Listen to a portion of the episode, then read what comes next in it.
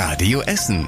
Der Tag in fünf Minuten. Am 22. September mit Sophie Brach. Guten Abend, schön, dass ihr dabei seid. Ein tödlicher Unfall hat heute unsere Stadt erschüttert und einen Großteil des Verkehrs in der Innenstadt lahmgelegt. An der Kreuzung Friedrichstraße und Schwanenkampfstraße hat ein LKW einen Radfahrer erfasst.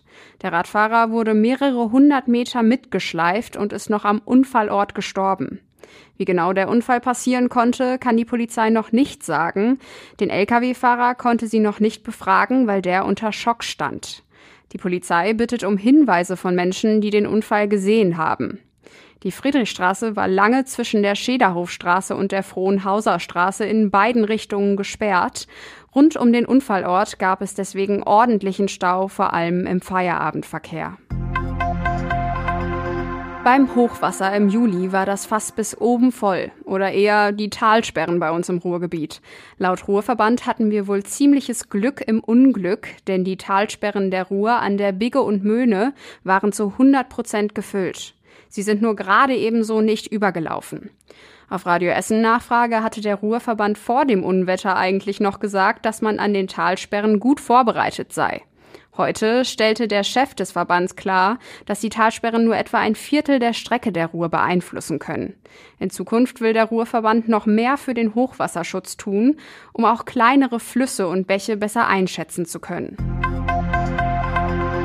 Eine große Stadt wie Essen braucht eine gut besetzte und schnelle Feuerwehr. Zwar machen die Feuerwehrkräfte einen sehr guten Job bei uns in der Stadt, aber ohne vernünftige Wache und genug Personal sind sie aufgeschmissen.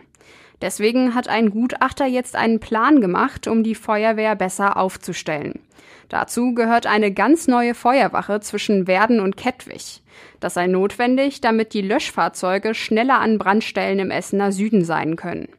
Dort ist normalerweise die Freiwillige Feuerwehr unterwegs, aber Feuerwehrchef Lembeck sagt, sie brauchen auch Unterstützung von der Berufsfeuerwehr.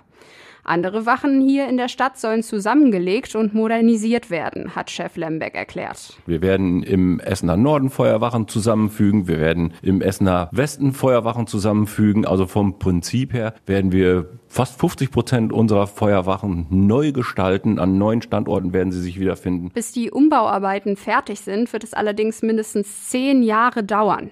Auch das Personal wird aufgestockt. Der Gutachter empfiehlt ganze 126 neue Stellen für die Feuerwehr hier in Essen. Eine traurige Corona-Marke haben wir hier in Essen geknackt. Die Stadt hat jetzt den 600. Corona-Toten bei uns in der Stadt gemeldet. Am Montag ist eine 85-jährige Frau in der Uniklinik in Holsterhausen gestorben. Im Vergleich zu anderen Städten in NRW ist die Zahl der Corona-Toten relativ hoch. In Dortmund liegt sie zum Beispiel knapp über 400, obwohl dort sogar etwas mehr Menschen wohnen als in Essen. Grundsätzlich scheint sich die Corona-Lage bei uns in der Stadt aber wieder etwas zu entspannen. Die Inzidenz sinkt weiterhin. Die große Mehrheit der Bahnhöfe hier in Essen sind in einem mangelhaften Zustand. Das hatte eine Studie vom Verkehrsverbund im Ruhrgebiet noch im April gezeigt. Jetzt wird aber wohl endlich etwas dagegen unternommen. Die Bahnhöfe Borbeck und Borbeck Süd werden nämlich schon mal erneuert. Sie bekommen neue Sitzbänke, überdachte Wartebereiche und Rolltreppen. Alles soll moderner und vor allem auch barrierefrei werden. Am Bahnhof Borbeck wird außerdem der Bahnsteig verlängert. Das Geld dafür kommt vom Land. Für die Modernisierung der beiden Stationen gibt es insgesamt über 5 Millionen Euro. Die Arbeiten an den Bahnhöfen in Borbeck sollen spätestens in sechs Jahren abgeschlossen sein. Eine kleine Ära geht zu Ende. Das Impfzentrum in Rüttenscheid ist heute in seine letzte Woche gegangen. In der Messe wird noch bis Sonntag geimpft, dann schließen die Zentren in ganz NRW, weil sie zu teuer sind.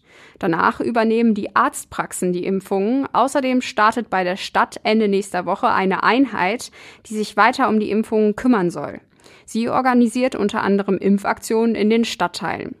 Das Impfzentrum in Rüttenscheid ist Anfang des Jahres an den Start gegangen. Zu Spitzenzeiten wurden dort rund 4000 Menschen an einem Tag geimpft. Und zum Schluss der Blick aufs Wetter. Die Nacht heute wird ziemlich klar und trocken. Morgen scheint dann erst oft die Sonne. Später werden die Wolken dichter und der Wind stärker.